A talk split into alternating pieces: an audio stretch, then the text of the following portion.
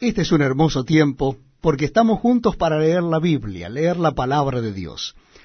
Y para mí es un privilegio poder compartirla con ustedes. Les invito a que busquen en el Nuevo Testamento la primera carta a los Corintios. Vamos a leer a partir del capítulo 11.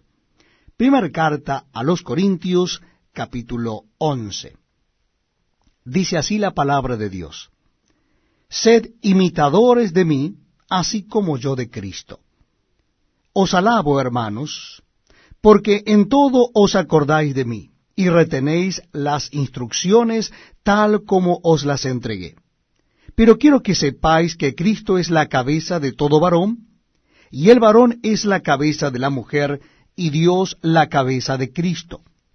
Todo varón que ora o profetiza con la cabeza cubierta, afrenta su cabeza pero toda mujer que ora o profetiza con la cabeza descubierta, afrenta su cabeza, porque lo mismo es que si se hubiese rapado. Porque si la mujer no se cubre, que se corte también el cabello. Y si le es vergonzoso a la mujer cortarse el cabello o raparse, que se cubra.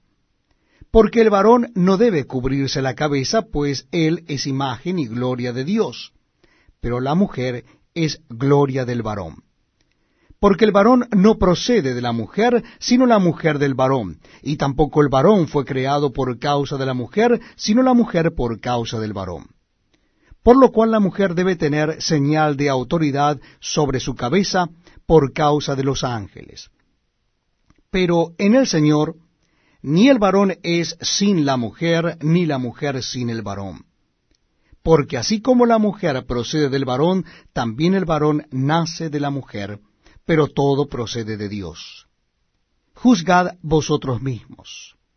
¿Es propio que la mujer ore a Dios sin cubrirse la cabeza? La naturaleza misma no os enseña que el varón le es deshonroso dejarse crecer el cabello. Por el contrario, a la mujer dejarse crecer el cabello le es honroso, porque en lugar de velo le es dado el cabello.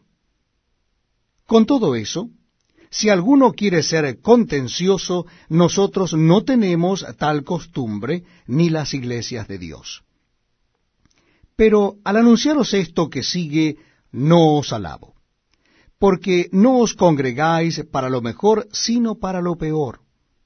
Pues en primer lugar, cuando os reunís como iglesia, oigo que hay entre vosotros divisiones, y en parte lo creo porque es preciso que entre vosotros haya disensiones para que se hagan manifiestos entre vosotros los que son aprobados.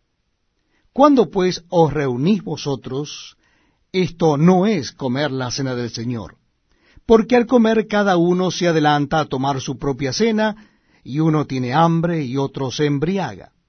Pues qué, ¿no tenéis casas en que comáis y bebáis? ¿O menospreciáis la iglesia de Dios y avergonzáis a los que no tienen nada?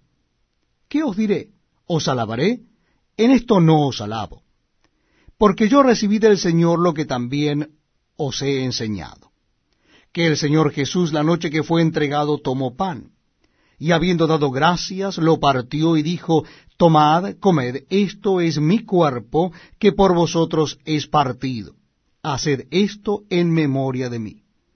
Asimismo tomó también la copa después de haber cenado, diciendo, Esta copa es el nuevo pacto en mi sangre. Haced esto todas las veces que la bebiereis en memoria de mí. Así pues, todas las veces que comiereis este pan y bebiereis esta copa, la muerte del Señor anunciáis hasta que Él venga. De manera que cualquiera que comiere este pan o bebiere esta copa del Señor indignamente será culpado del cuerpo y de la sangre del Señor. Por tanto, pruébese cada uno a sí mismo y coma así del pan y beba de la copa.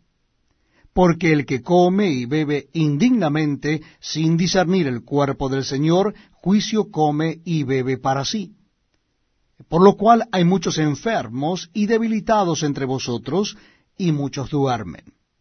Si pues nos examinásemos a nosotros mismos, no seríamos juzgados. Mas siendo juzgados, somos castigados por el Señor para que no seamos condenados con el mundo. Así que, hermanos míos, cuando os reunís a comer, esperaos unos a otros. Si alguno tuviere hambre, coma en su casa,